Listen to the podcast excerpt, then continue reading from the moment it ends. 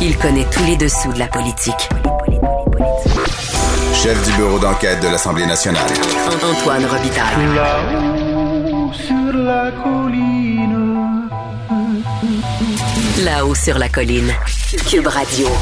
Bon vendredi à tous. Aujourd'hui à l'émission, notre compteur Jean-François Gibault, notre croqueur de chiffres, nous livre son analyse de la mise à jour financière et budgétaire du Québec le jeudi du ministre des Finances, Éric Girard. Et ensuite, euh, avec deux nouvelles collaboratrices, Sophie Villeneuve et Yasmine Abdel-Fadel, nous dressons le bulletin de la colline, le bulletin des élus pour cette semaine. Qui a performé, qui a foiré, qui a été rusé? Mais d'abord, mais d'abord, c'est vendredi, jour du dialogue des barbus. C'est pas moi qui dis ça, c'est mon tonton Thomas. C'est pas moi qui dis ça, c'est mon tonton Thomas. Y a sa barbe qui pique un peu, y a des grosses taches sur son bleu, mais tonton l'air de rien a de l'or dans les mains. Bonjour Thomas Mulcair. Salut l'autre barbu. Ben oui, notre barbu du vendredi, notre tonton Thomas, accessoirement collaborateur à la Joute à LCN et à plein d'autres émissions. Euh, Dis-moi, Thomas, est-ce que euh, Justin Trudeau est le grand frère d'Ottawa qui va tout décider euh, de la gestion de la pandémie? C'est assez extraordinaire parce que les premiers ministres des provinces lui expliquent tous la même chose, que lorsqu'il y a eu une entente il y a une cinquantaine d'années pour créer à travers le Canada un service de santé qui était universel, gratuit, transportable d'une province à une autre, cette assurance maladie était payée 50-50 fédéral-provincial. Oui. Aujourd'hui, on est rendu que c'est plus proche 80% pour les provinces et 20% du fédéral. Alors, la décence commande que M. Trudeau, s'il veut se mettre à table et commencer à discuter de quoi que ce soit dans le domaine de la santé, arrive avec une proposition pour commencer à redresser la barre en termes de la participation fédérale. La réponse de Trudeau est toute faite. Il dit, ben, le fédéral n'arrête pas de mettre l'argent dans le pot depuis le début de la pandémie. Ça, ce qui est tout à fait vrai. Et ça vaut la peine de le rappeler. Mais c'est pas ça le problème. Ça va être après. C'est quoi? Est-ce qu'il y a de la pérennité dans des contributions fédérales, dans un programme où le fédéral a rompu l'entente de départ? Ça, c'est clair. Ça, remonte la, la, pire époque, c'était l'époque chrétienne, Paul Martin. Paul Ben oui. Martin, là, il a fait ses budgets équilibrés, il s'est auto-congratulé en se donnant des grosses tables dans le dos, et c'était aux provinces de gérer, je peux vous en parler. Parce que moi, j'étais une des personnes, justement, à, à Québec, à l'époque, qui était pognée avec ça. C'est ça, exactement. Autre sujet maintenant, parlons de Pierre Fitzgibbon qui a reçu un blâme de l'Assemblée nationale cette semaine pour s'être mis en apparence de conflit d'intérêts. C'est très, très rare, ça, Thomas.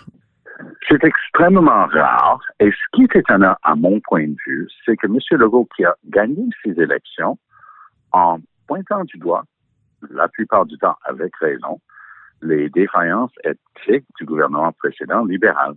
Donc, il a fait vraiment ses choux gras avec chaque écart de conduite euh, qu'il pouvait trouver, parfois exagéré, parfois tout à fait juste, mais c'était leur marque de commerce. Eux, ils allaient former un gouvernement avec une éthique solide, sans faille. Et voilà que M. Fitzgibbon est blâmé unanimement par l'Assemblée nationale pour ses, ses défaillances en matière d'éthique. Et même par M. Et- Legault lui-même.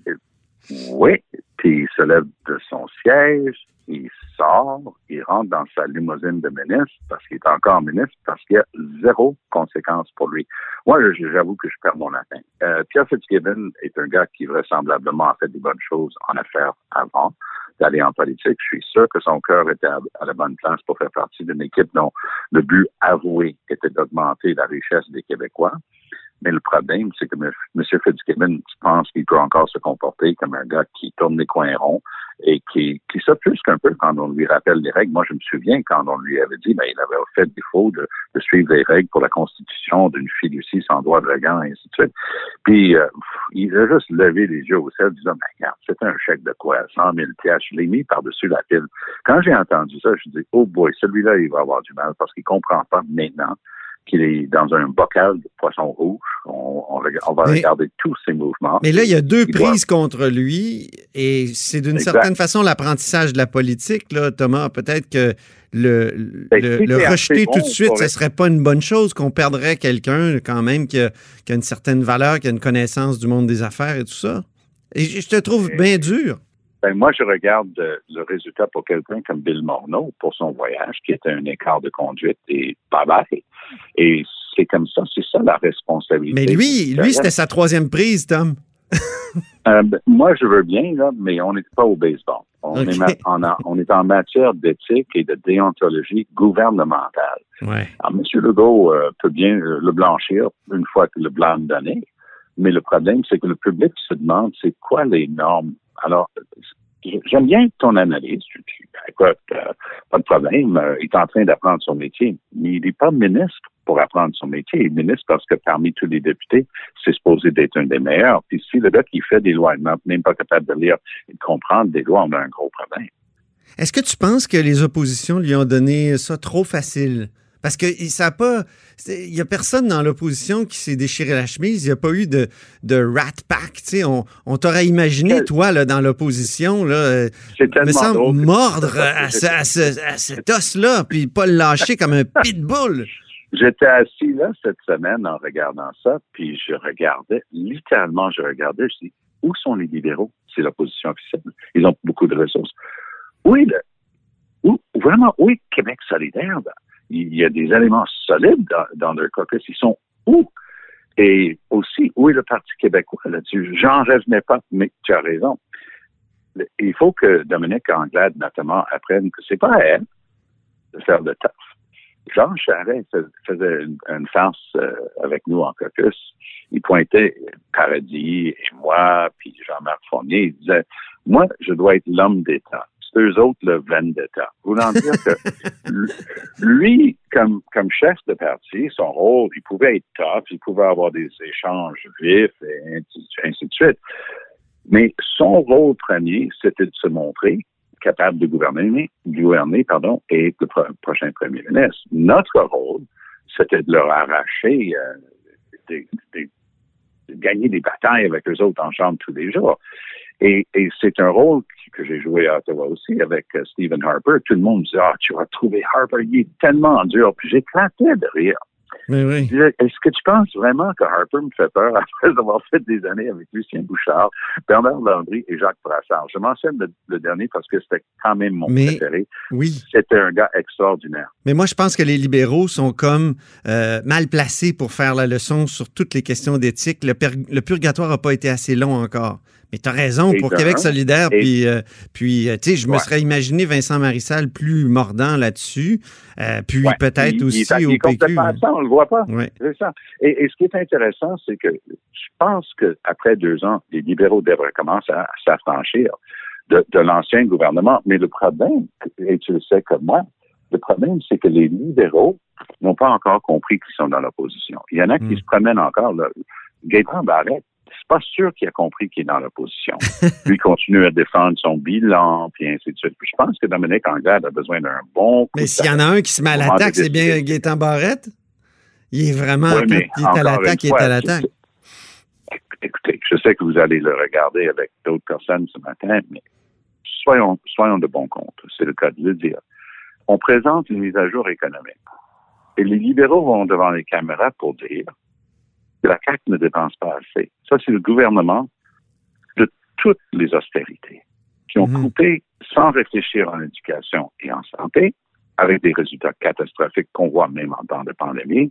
Puis ils osent dire que la CAQ est- est- n'est pas à la hauteur. Désolé, là. Moi, j'ai, moi, j'ai beaucoup de chicanes avec les politiques et les orientations de la CAQ à d'autres égards. Mais sur ce plan-là, ils sont en train de se montrer d'une responsabilité hors pair. Mhm. Alors, Thomas, enfin, euh, regarde, euh, euh, tournons nos regards vers l'Alberta. Oui, c'était intéressant. Hier, Jason Kenney, avec qui, justement, j'avais été à la Chambre pendant de nombreuses années et qui était un adversaire féroce. Mais Jason Kenney est aujourd'hui le premier ministre de l'importante province d'Alberta.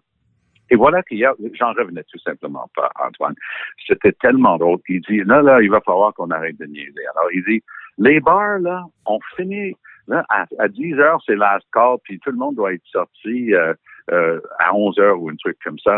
Je me disais, mais ces Moses de bar devraient être fermés. Mais Ben oui. Alors, il dit, Hey, les clubs de, de, de, de sport, là, le- le- les entraînements, ben, on va faire attention, puis dans une coupe de zone, peut-être pendant une coupe de semaines, euh, puis, mais c'est à vous autres de décider, puis, parce que sinon, on va être obligé d'avoir des règles. ils sont en pleine pandémie. Ils savent plus où donner de la tête. Ils sont hors de contrôle. Le feu est pris là, en Alberta. Là. Ah, le, le, le, feu de forêt est pris. Puis lui, il est en train de dire Hey, si on n'arrête pas de niaiser, je vais aller chez Walmart acheter un extincteur. ça n'a aucun bon sens. Je l'écoutais, je disais, il est complètement déclaré. Oh, j'ai oublié un détail savoureux. Oui. Il n'était pas, il n'était pas à la télé, on entendait juste sa voix parce qu'il est en isolement, parce que quelqu'un de qui il était, entre guillemets, très proche, on ne dit pas qui, euh, et, était avec lui, puis il a découvert lundi qu'il était atteint de, de, cette maladie-là. Donc, il est en retard d'une bataille. Ça donne, hein? Mais c'est là où je, M. Trudeau s'est dit, ben, j'ai une ouverture c'est tellement tout croche et n'importe quoi dans certaines provinces. Je vais commencer à donner des leçons de morale, mais je retourne au début de notre conversation. Le fédéral veut donner des leçons de morale en santé, mais sans donner d'argent pour rentrer dans le jeu. C'est un éternel problème, mais on va voir ce que M. Trudeau fait avec ça aujourd'hui. Merci beaucoup, cher Thomas. je te souhaite une bonne fin de semaine, une bonne semaine. Exactement. Bye bye.